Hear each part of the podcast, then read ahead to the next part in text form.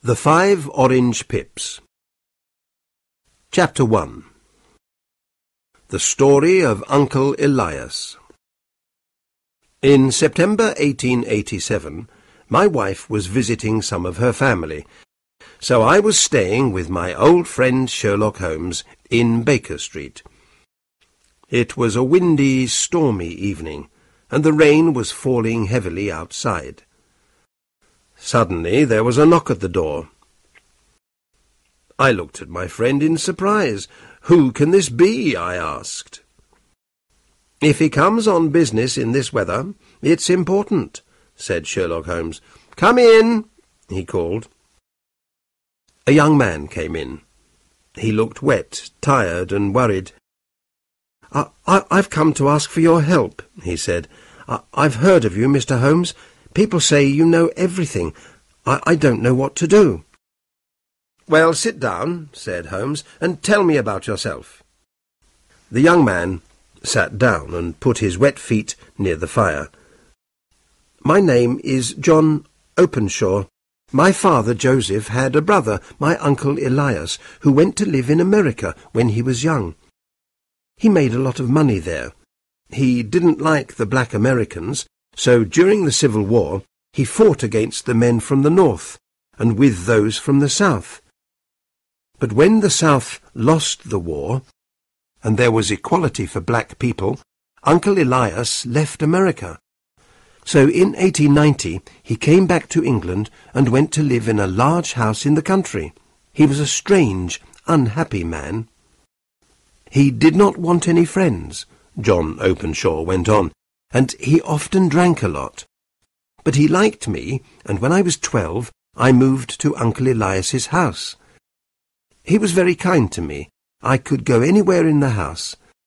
But there was one small room at the top of the house which was always locked. Nobody could go into this room.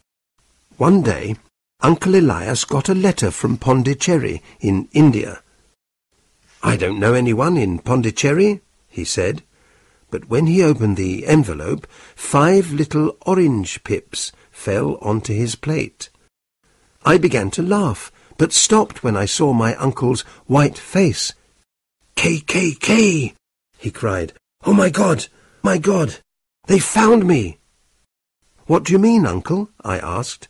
Death! he cried, and ran upstairs. I looked at the envelope, which had three K's on the back. There was no letter. Who sent it, and why was my uncle so afraid?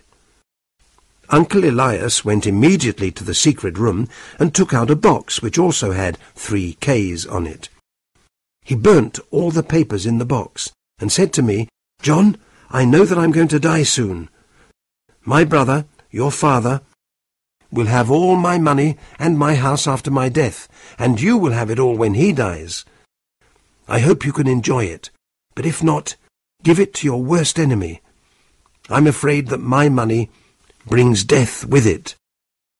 I didn't understand what he meant, and nothing happened for a few weeks, so I did not feel so worried. But my uncle was very afraid. He stayed in his room most of the time, and drank more than before. He always locked all the doors carefully. Then, one night, he drank very heavily and ran wildly out of the house, and in the morning we found him dead in a river. The police said he killed himself, but I knew he was afraid to die, so I didn't think that was true. Holmes stopped the young man for a minute. Tell me, he said, when did your uncle get the letter from India, and when did he die?